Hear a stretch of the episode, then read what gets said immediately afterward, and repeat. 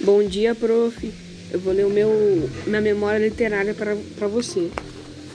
Em um dia, eu estava brincando com meu irmão em frente de casa. Depois de ficarmos muito tempo brincando, nossa mãe nos chama para comer. Quando estávamos voltando para casa, meu irmão passou pelo portão e eu fui passar logo em seguida.